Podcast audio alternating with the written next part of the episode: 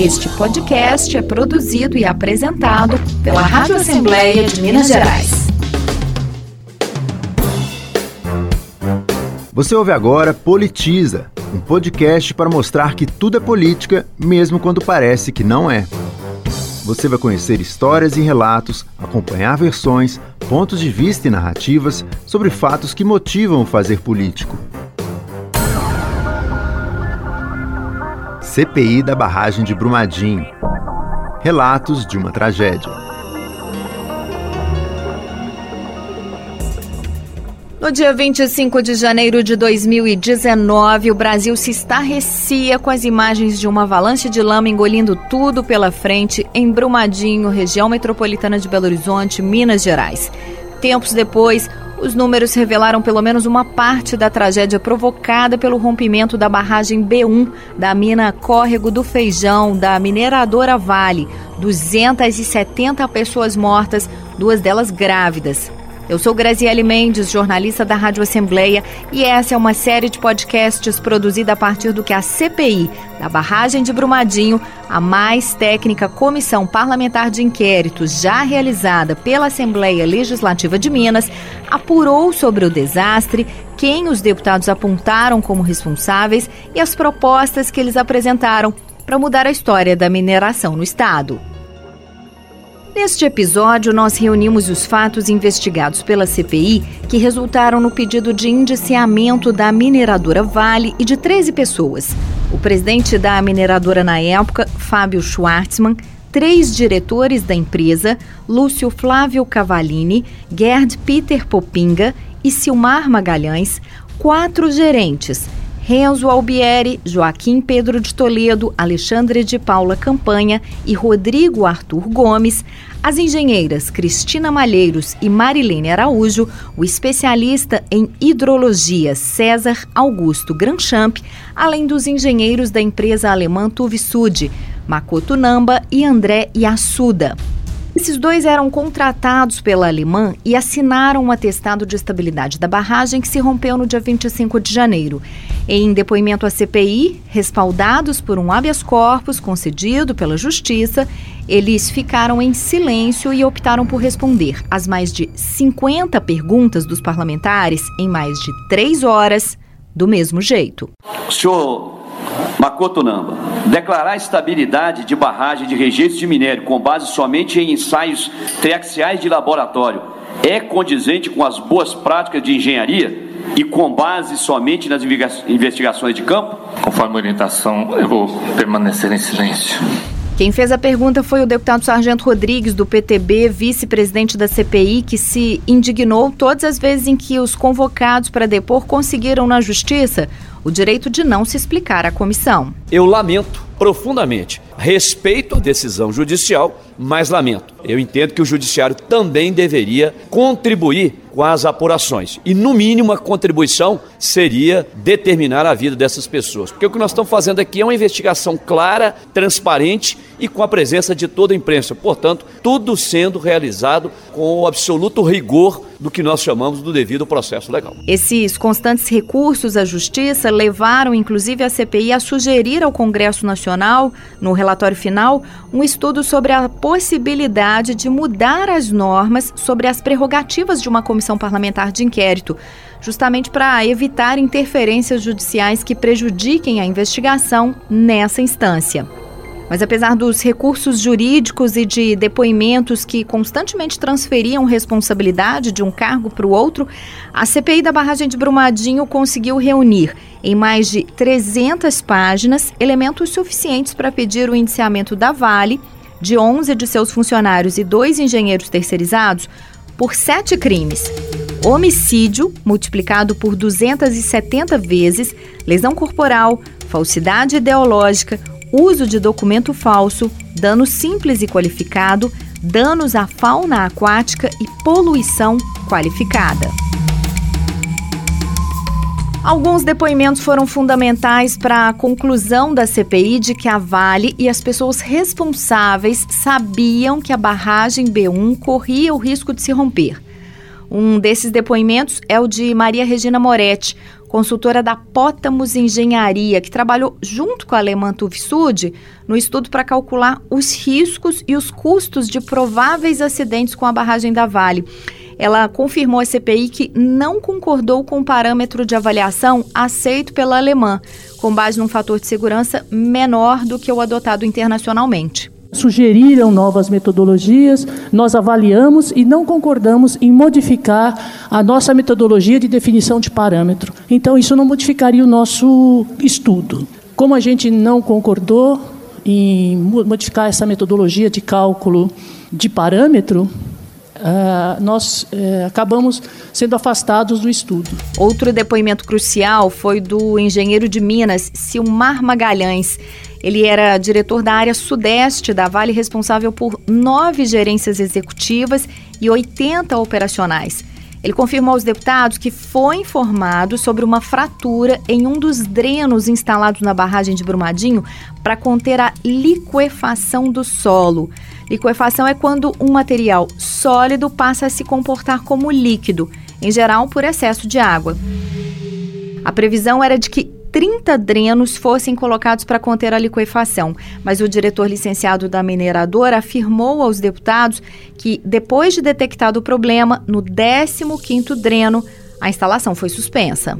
O gerente executivo, que reporta diretamente a mim, logo cedo, ele me passou uma mensagem por e-mail por volta de 6 horas da manhã, informando que durante a perfuração daquele 15º dreno tinha havido carreamento de material, que eles estavam é, se deslocando, para o, já tinham se deslocado para o campo e para tomar as ações imediatas. E ao final do dia e também no dia seguinte, é, ele me comunicou que a situação já tinha voltado à normalidade. O que o, o Joaquim depois me informou é que a, a, os geotécnicos eles tomaram a decisão de suspender aquele processo de perfuração até que novas análises, novas análises, novas soluções fossem propostas. Em dezembro de 2019, a Vale divulgou um estudo técnico contratado pela própria empresa que confirmou a liquefação como causa do rompimento. Também foi fundamental para a CPI a revelação do operador de equipamentos da Vale, Fernando Henrique Barbosa. Ele afirmou à comissão que o pai dele, funcionário da mineradora por 40 anos e morto na tragédia, contou a ele como foi chamado às pressas para estancar um vazamento de rejeitos na barragem. Ele disse que o pai avisou que a estrutura estava condenada. Foi uns seis, sete meses atrás do rompimento. Chamaram meu pai por volta de 22 e 40 Tava brotando lama na grama, pra você tem ideia. Se vazou para fora é porque por dentro já tá tudo comido. Aí na hora buscaram areia, brita, isso de noite, durante a madrugada. Areia, brita, manta geotexto para tentar fazer um paliativo. Aí logo eu fui pegar umas 15 para as 13 e falou, fi, fica no ponto mais alto ali da ITM, qualquer barulho você corre. Aqui vai estourar a qualquer hora. Tá condenado, ninguém segura isso aqui mais não. Colegas de Fernando também confirmaram aos deputados o vazamento. Entre eles, o supervisor de operações de usinas da Vale, Renato de Figueiredo, funcionário da empresa desde 2004. Ele confirmou que, em junho de 2018, recebeu um chamado de urgência da gerência de geotecnia para levar areia até a barragem e conter um vazamento. A orientação foi o pessoal da geotecnia a buscar esses sacos de areia. Fui chamado até a barragem e orientada a buscar o saco de areias para fazer a contenção. Disseram para o senhor o que estava acontecendo? Não, dava para perceber o vazamento e a gente tinha que parar esse vazamento, então fui orientado a buscar sacos de areias para parar o vazamento. Renato, depois, no mesmo dia em que os deputados pretendiam ouvir Márcio Conegundes, que era coordenador do plano de acionamento de emergência da barragem e o responsável por acionar a sirene de alerta que não tocou no dia 25 de janeiro de 2019. Mas ele também conseguiu um habeas corpus do Superior Tribunal de Justiça. Um momento estarrecedor na CPI foi quando deputados e familiares de vítimas ouviram a confirmação de que a Vale já sabia que os seus funcionários teriam, no máximo, um minuto para fugir de um rompimento da barragem.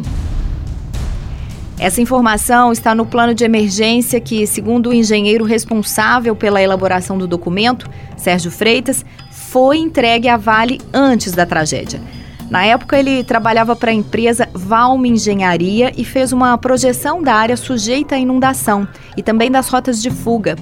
O documento atesta que quem estava no prédio administrativo onde ficavam os escritórios e o restaurante da Vale, logo abaixo da barragem, gastaria pelo menos cinco minutos para se salvar. Só que o mesmo relatório atesta que a barragem rompida engoliria tudo em até 60 segundos.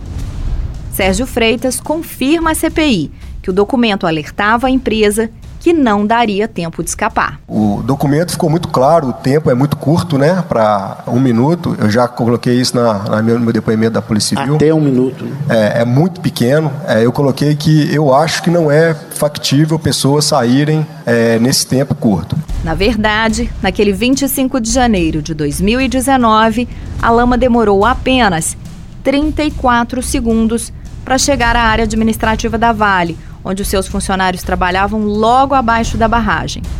Vejamos quanto tempo é isso. Vai, vai, vai, vai, sai, sai, sai. Nossa senhora, caiu tudo. O que, que é isso? O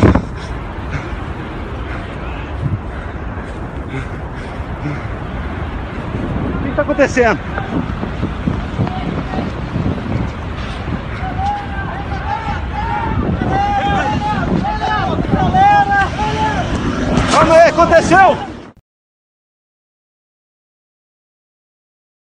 Isso. Esse foi o tempo que os funcionários da Vale tiveram para escapar por conta própria daquela enxurrada de lama e restos de minério avançando em alta velocidade. Deus do céu!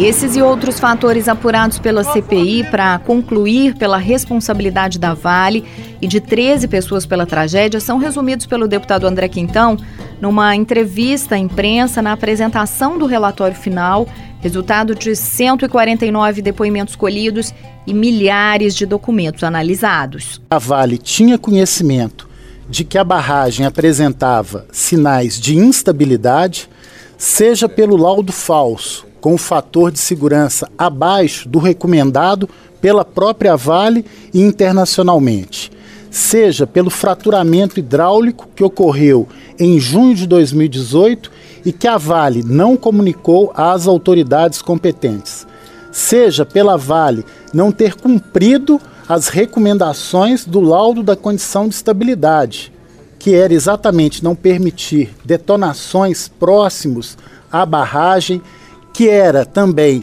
não deixar que refeitório, unidades administrativas ficassem completamente expostas a um eventual rompimento, o plano de ação de emergência que a Vale detinha indicava que a lama chegaria em caso de rompimento em até 60 segundos e as rotas de fuga eram superiores a 5 minutos. Portanto, era a crônica de mortes anunciadas. Além disso, as medições de piezômetro de radares mostravam estes sinais de instabilidade. A Vale não conseguiu instalar os drenos horizontais profundos para retirar água da barragem. Portanto, havia uma barragem instável.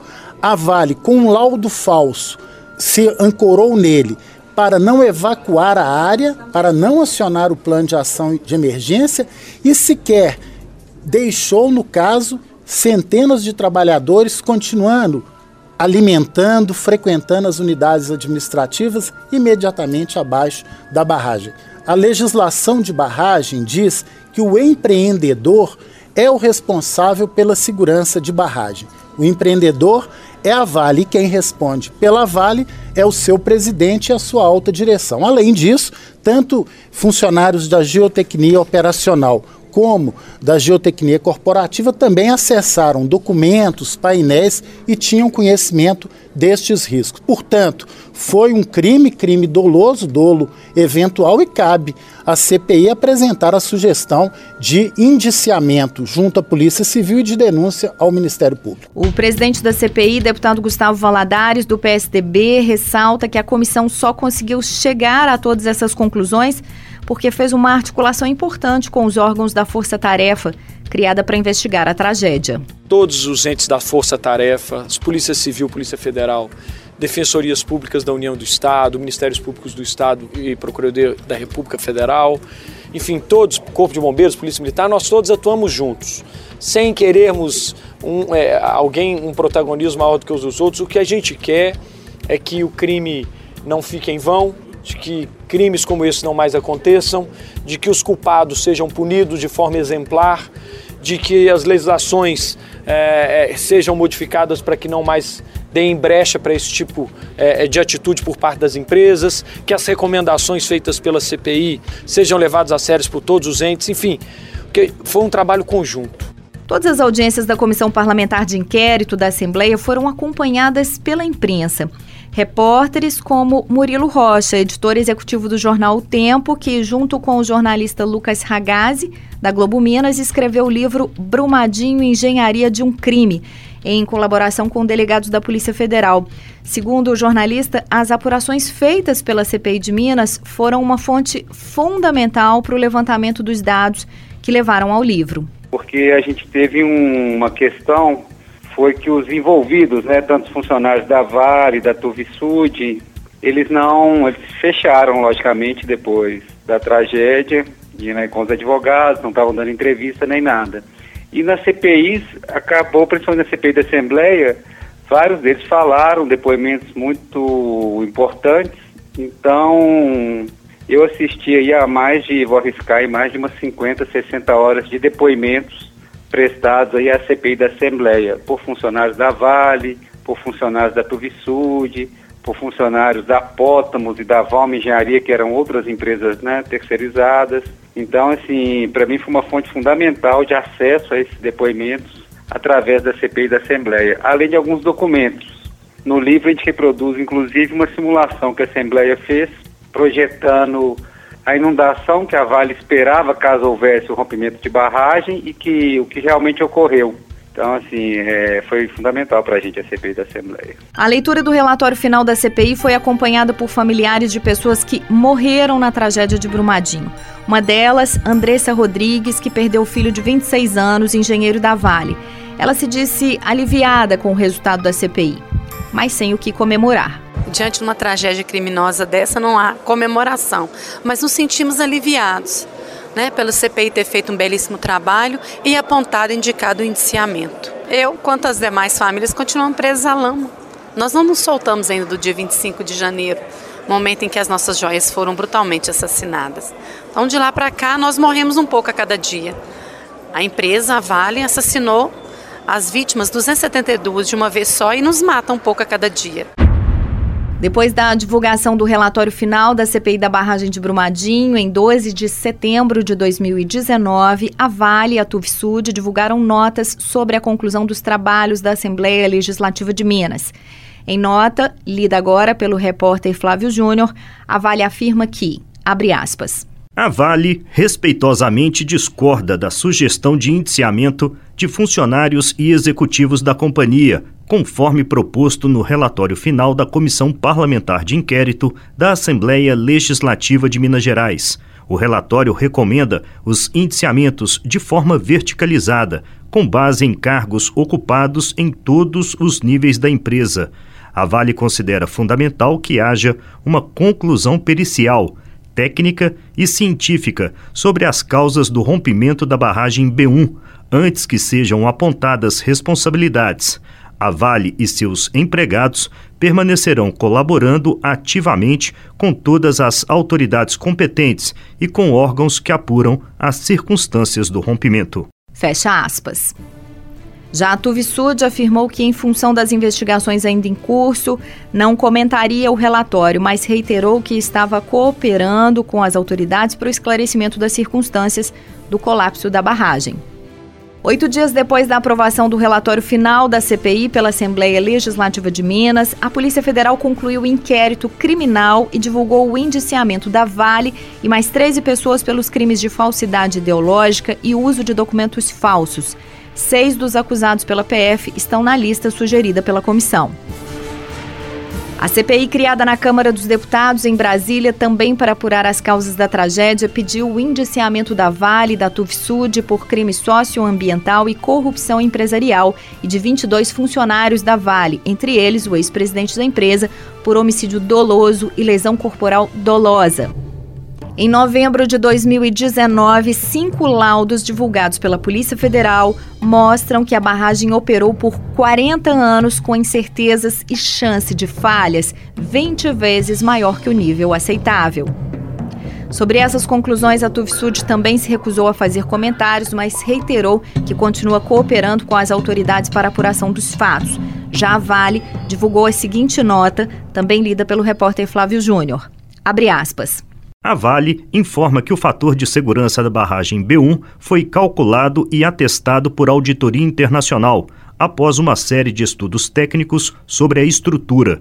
A legislação brasileira não define até 18 de fevereiro de 2019 um fator de segurança mínimo para a condição não drenada, sendo que o fator de segurança de 1,3 era uma meta estabelecida internamente pela Vale para o longo prazo e não, portanto, um patamar mínimo obrigatório. Ainda sobre as condições de estabilidade da barragem, em outubro de 2018, menos de quatro meses antes da ruptura, os maiores especialistas em geotecnia do mundo realizaram uma inspeção de campo na estrutura e, tal qual o corpo técnico da Vale, identificaram comportamento e características de uma estrutura em condição drenada, reconhecida expressamente como bem cuidada e em processo de melhoria. Em relação ao conhecimento dos possíveis impactos nas estruturas administrativas e refeitório em caso de ruptura, a Vale informa que diversos órgãos públicos estiveram no local antes da ruptura para a realização de vistorias, sendo que alguns desses órgãos também participaram dos simulados do Plano de Ação de Emergência de Barragens de Mineração para a Barragem 1, levados a efeito em 2018 inclusive com a Defesa Civil.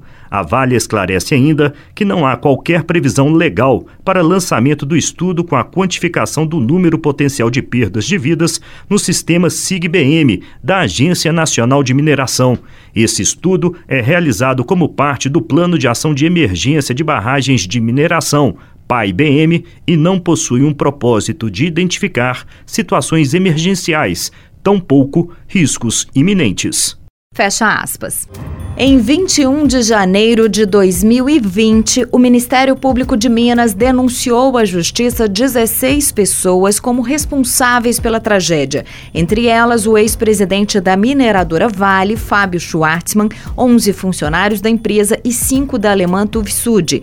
Cada um é acusado de homicídio doloso, ou seja, com intenção de matar, duplamente qualificado, 270 vezes, além de crimes ambientais contra a fauna, flora e poluição. A denúncia é resultado da investigação conjunta do Ministério Público e da Polícia Civil de Minas. Sobre essa conclusão, a Tuvisud se disse, em nota consternada, reiterou o compromisso com as autoridades e o esclarecimento dos fatos. A Vale se declarou perplexa com a acusação de dolo, lembrou que outros órgãos também abriram investigações sobre o caso, considerou prematuro apontar risco consciente sobre a ruptura da barragem, reiterou confiança no completo esclarecimento das causas da tragédia e compromisso em colaborar com as autoridades.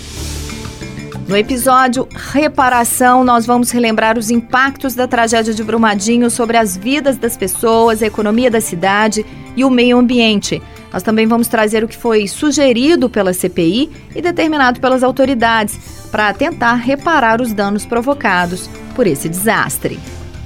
Eu sou Graziele Mendes. Esse podcast tem a participação de Natasha Werneck na apuração e produção. Trabalhos técnicos de Elson Neto. Todos os episódios são publicados na nossa página lmg.gov.br barra rádio e aplicativos de podcasts. Este podcast é produzido e apresentado pela Rádio Assembleia de Minas Gerais.